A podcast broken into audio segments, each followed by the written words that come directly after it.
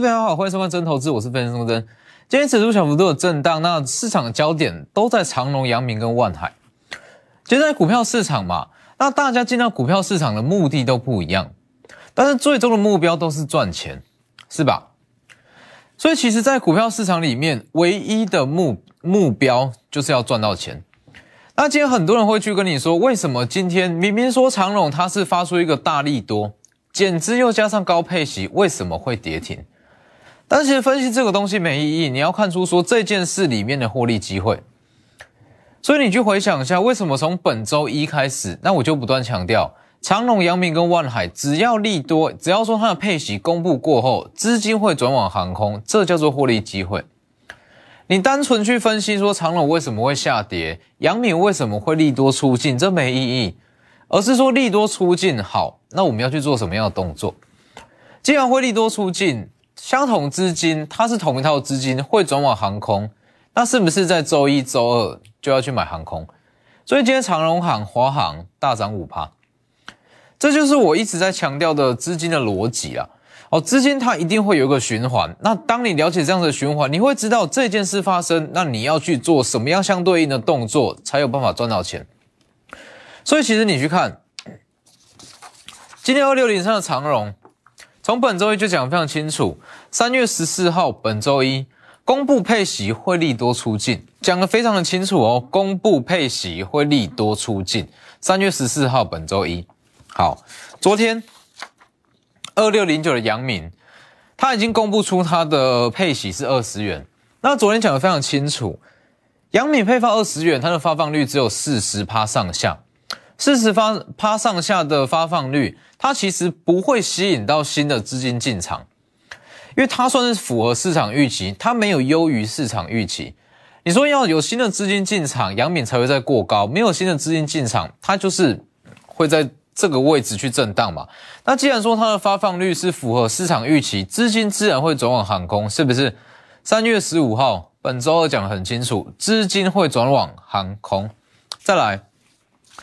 昨天其余两档也是讲的非常清楚，二六一五的万海，它短线上我说短线，短线上要过高的条件是发放率要过五十趴，会续涨过高。再来，二六零三的长荣，股利发放率要过五十趴才有机会续涨过高，是不是？所以你看，从本周一、本周一。本周二一直到今天，那关于航空跟航运这之间的轮动关系，你说大盘不好没有错，但是你说资金在哪里，我们就跟着去哪里赚。你看懂航空跟航运的获利关，它的资金轮动关系，在这一块里面绝对有非常非常多的获利机会。好，所以昨天杨敏公布出来，那有特别讲嘛，长荣跟万海，只要它的发放率没有过五十趴。短线上没有办法再过高，好，重点是没有办法再过高。你知道这件，你知道这件事，股利发放率小于五十趴哦，它没有大于五十趴，它就不会续涨。好，你知道这件事之后，既然说它没有大于公布出来没有大于五十趴，要么去放空这三档，长隆、阳明跟万海，或者下去买航空，是不是？这才叫做获利机会。纯分析其实没有太大的意义，而是说。要分析出这件事，它的机会在哪里？赚钱机会在哪里？来，二六零三的长荣，是不是跟我讲的一模一样？利多出来之后，周一预告配息公布后，利多出尽，除非它的配息率非常非常的惊艳哦，非常的亮眼，才有机会再续涨，否则短线上资金会转往属性相同的航空股来。昨天公布的嘛，二零二一获利四十五点五七，现金股利十八元，减资六元。那当然，很多人会把这个东西加在一起，十八加六。如果说十八元加六元，它的发放率是高于五十趴。问题是这个东西它不能这样算了。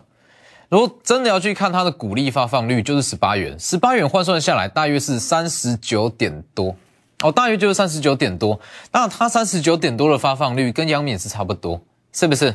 那就跟我讲的一样嘛，如果不计算减资的发放率，它就跟杨米一样，发放率大约是四十趴。既然是四十趴，殖利率很高没有错。问题是它就是在市场的预期范围里面。既然是市场预期范围里面，它怎么吸引到新的资金进场？是不是？你说看好它殖利率的买盘，在这里早就都进场了，这一段，这一段早就进场了。所以当这一段进场之后，好，这一段是看好它的殖利率，除了公布之后符合预期开始卖，那它的殖利率如果没有说优于说市场预期，自然不会有新的买盘。包含像是阳明也是，二六零九的阳明，周一也是讲的非常清楚，公布配息过后利多出尽，往下回跌。所以其实这就是我一直在强调，盘势不是说非常的好，就以大盘来讲，确实不是说非常的好。但是你要了解到说，目前市场资金在哪里？市场资金至少目前是有五成以上的比例，它是落在航运跟航空。既然是航运跟航空，搞懂这样的轮动关系，短线上就让你赚不完了，是吧？那包含像二六一五的万海也是，来今天也是下跌了六趴。周一预告公布配息利多出尽，往下回跌。那万海它是比较特殊一点，配息十点五元，配股一点五元。重点是它有盈余转增资。哦，盈余转增资，你说当时就讲的非常清楚。万海他看的是今年的获利，他看的不是值利率，是今年的获利。好，所以等于是说，在今天应该是在昨天以前，市场上买单的是这三档的值利率。那在之后市场下去买单的。会是这三档在今年的获利，好，那这就是一个长线的趋势。那你短线上来讲，你说今天的万海、今天的阳明、今天的长荣同步下跌，它是不是行情结束了？并不是，它只是短线上资金的转移。那既然知道说公布配息之后，它会利多出尽，短线上会有卖压，是不是就可以反向去买航空股？航空股二六一八的长荣，三月十五号本子二讲的非常清楚。这是属于资金跷跷板，航空跟航运它的资金跷跷板，它同样是资金的避风港，所以当航运利多出尽，它会吸引到航运的资金。今天的长龙航是不是涨五趴？航运的资金开始转入，所以其实你说近期有没有获利机会？绝对有，那只是说它不见得说是在一些大家所谓的绩优股，或是说低本一比的股票里面。资金在哪，赚钱的机会就在哪。就像节目一开始所说的嘛，其实大家来股票市场的，可能说大家来股票市场的目目的都不一样哦。有些人要买房，有些人要买车，但是最后的方向一定都一样，都是要赚钱，是不是？既然要赚钱，就是要看懂说市场目前资金在哪里。好，那二六一八的长荣行持续在上涨，当然包含像是二六一零的华航也是一样，是不是？三月十六号。航运资金转入，往上拉，涨五趴这个位置，所以你说单纯去分析说航运它会利多出尽，这没有什么意义啊。分析出来之后，还要看它的获利机会在哪里。长隆航、华航本周也是大约是五到十趴左右，所以其实就像我讲的，短线上啦，地缘政治风险的问题是持续存在哦。地缘政治它还是持处于一个比较不稳定的状态。那既然是这样，部分的资金它会转往避险性质比较高的非电族群、航空跟航运，所以在这两块之间，你如果说拿捏的好，它的操作空间会很大。就像从上周，上周指数跌千点，那当然讲的非常清楚，指数跌千点，那对于长荣、万海跟阳明来讲，在公布配息以前，它都有上涨空间。来去看这个位置，啊，以阳明为例。公布配息以前，它都有上涨空间，这样往上涨一段。长隆也是公布配息以前往上涨一段，当然包含万海也是一样，往上涨一段。好，公布配息之前有上涨空间，再来公布配息过后，它会利多出尽，往下拉。那既然说会利多出尽，就是反向去买性质相同的航空股。所以其实这一块啦，在短线上，如果做得好的话，它的空它的获利幅度。绝对不会输给说一档股票涨个两成到三成，绝对不会输给这样子的股票。所以其实很多人在今年呃在近期的行情会觉得说非常的难操作。但我就是说换个角度去想嘛，就是说在目前的行情，可能说很多股票的涨势连续性不强，涨一天跌两天，涨一天跌两天，震荡走高的方式往上涨。那既然是这样，换个操作手法，或是搭配其他的操作手法。它就可以加快你的获利速度。所以其实这两块它在未来都还有操作空间。那当然说，等到航空股再往上涨，等航空股再往上涨一段，好，可能说好遇到前高的卖压，资金开始获利出场，又会再重新转到像是航运类股，又会重新开始转过去。那如果说以下一波的航运行情来讲的话，因为如果是以本波来讲，可能说比较强的会是阳明，因为它的配息算是比较亮眼一点。那如果说它的配息公布之后，接下来要涨的会是反映它在今年的获利成长。那以获利成长来讲，那我认为说今年的万海，就像之前有提过，今年的万海它的 EPS 预估是可以到七十元左右。那如果说七十元左右的话，预计啦，它的全年的一个发展性跟获利，万海会比长荣跟阳明还要来的强。那这一块就是说之后在航运股上的一个操作模式。所以今天来讲，那还是一样。今天除了说整个航空股以外，包含像新台币，以大盘来讲，新台币持续在创高。当然，今天凌晨是关键啦，就是说今天凌晨联准会正式公布利率会议的结果。那不论升息几码，当然说越少是越好啦，最好是零点五码，这当然是最好。但是说不论说零点五码、一码还是两码，这对于大方向都不会有任何影响。它就是不确定性解除，不确定性解除，资金自然会开始涌入股市。就像我讲的，只要有成交量，它就会有行情。你说最可怕的时间点是没有成交量，没有成交量，你就算说想操作也没有空间。但是如果说大盘它是有量、有人气的，它里面一定会有赚钱的机会。就像航空跟航运，航空跟航运看起来啦，它的涨幅不是说非常的大，没有错，它涨幅是说非常的大。但如果说抓到这样子资金轮动的方向跟资金轮动的节奏，其实可以说航空在呃航运在涨涨完之后就买航空，航空涨完之后再反向去买航运，就是以这样的逻辑下去做股票。所以在这个时间点，那还是要强调一次，资金在哪我们就去哪里赚。那部分的资金它还是会停留在非电族群上一段时间，好，至少要到达说。整个地缘政治风险比较稳定，或是说联准会升息正式的宣布升息过后，资金才会开始转入。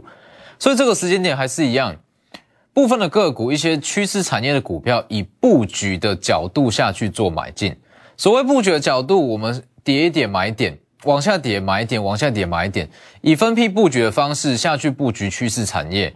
那至于短线上弥补在等趋势产业的空窗期，可以拿来去做。飞电、航运跟航空之间的一个短线操作，所以其实在这个时间点来去看大盘，以大盘来讲长这个样子，以大盘来讲长这个样子，那其实你去看哦，这两次的下跌，它都是因为台币的贬值，台币的贬值而下跌。这一段千点行情是本周的下跌，也是因为台币的贬值，所以才会出现这样子被动式的卖压。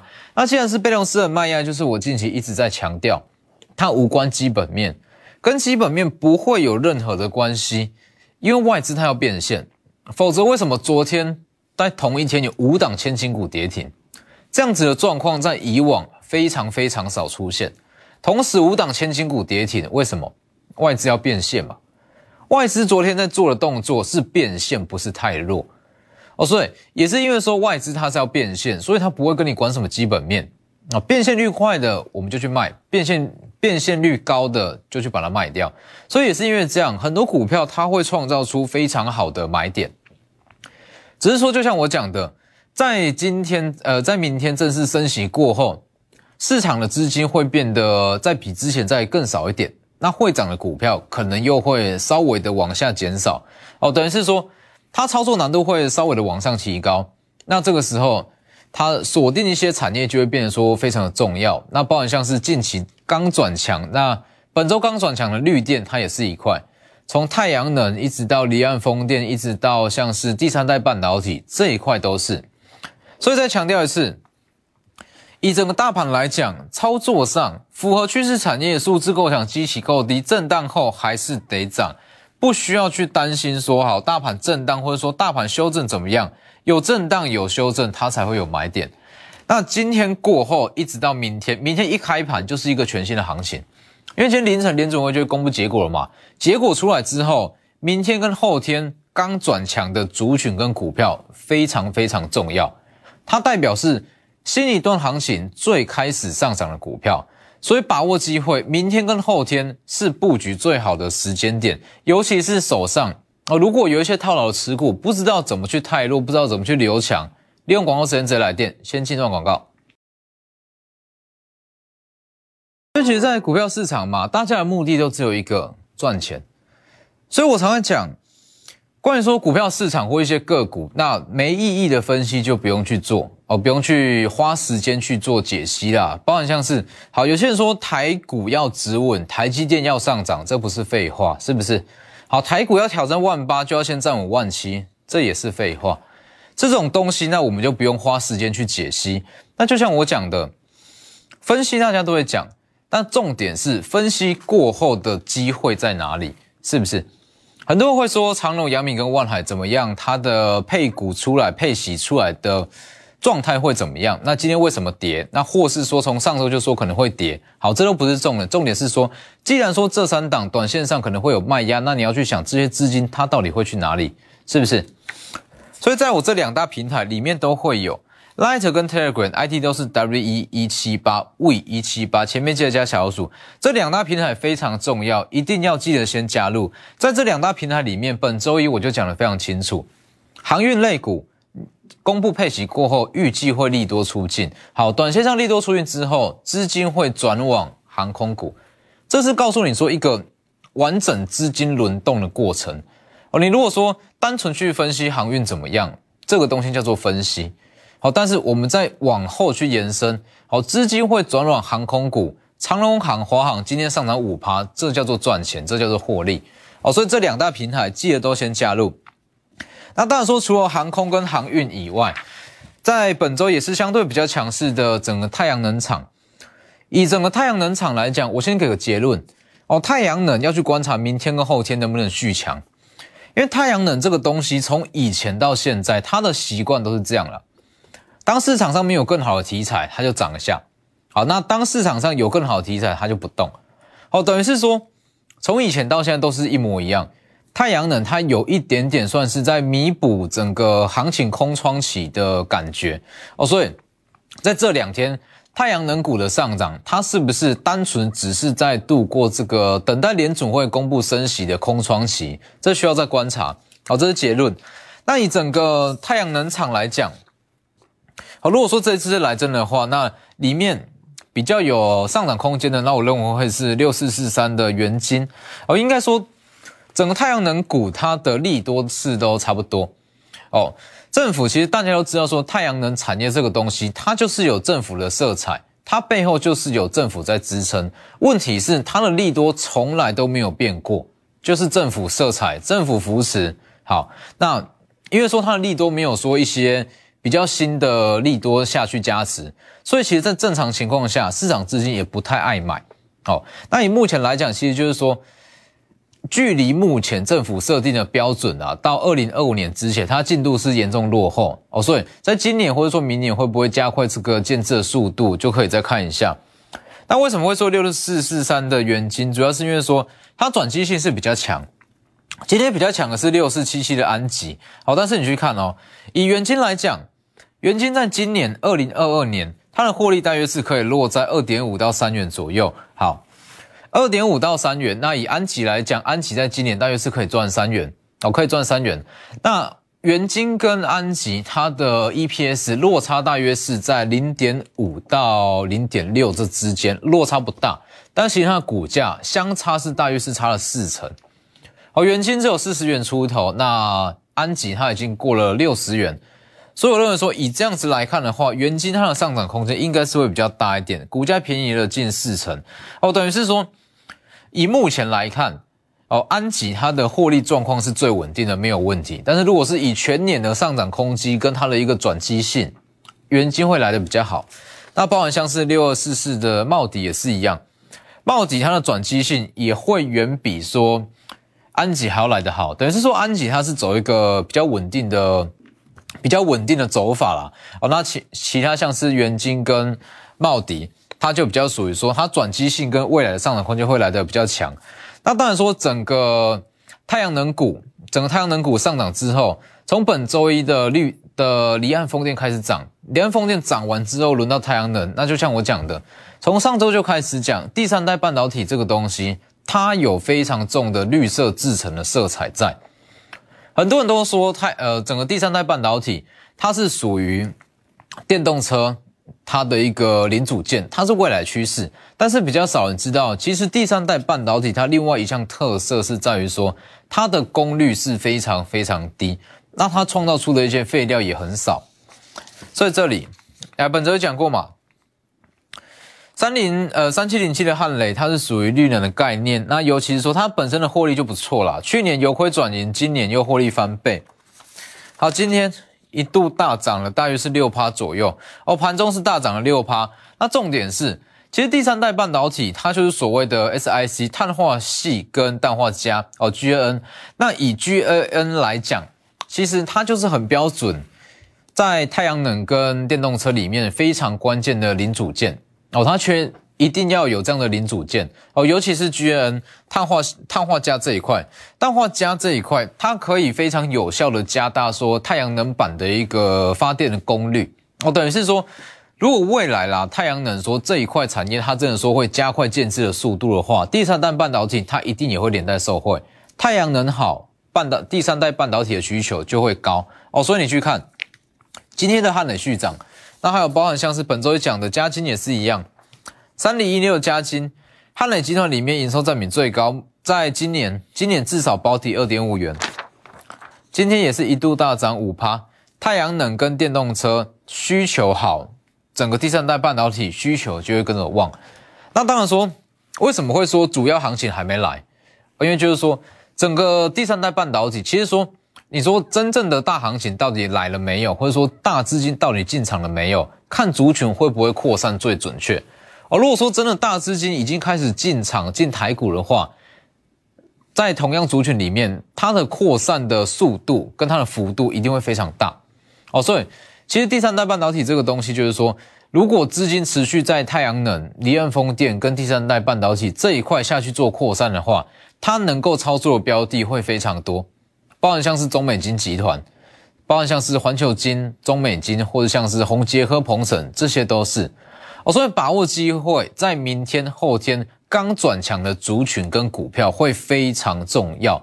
哦，这等于是说全新行情刚刚转，应该说全新一段行情里面最早起涨的股票，它最有机会是三月份下半个月里面的强势股。来，所以这里。虎年富贵八金虎，第一只金虎在封关期间开红盘日过后已经出来了，目前就是第二只金虎即将出笼，就在今天凌晨。好，不论说联储会公布的利率结果，它到底升息几码，零点五一码两码都好，反正，呃，这项消息公布之后，不确定因素解除，资金就会开始进场，手上有任何持股，不知道该怎么处理，欢迎马上，呃，马上直接来电或是用我两大平台。今天节目就到这边，谢谢各位。立即拨打我们的专线零八零零六六八零八五零八零零六六八零八五摩尔证券投顾钟坤真分析师。本公司经主管机关核准之营业执照字号一零九金管投顾新字第零三零号。新贵股票登录条件较上市贵股票宽松，且无每日涨跌幅限制。投资人应审慎评估是否适合投资。本公司与所推介分析之个别有价证券无不当之财务利益关系。本节目资料仅供参考，投资人应独立判断、审慎评估并自负投资风险。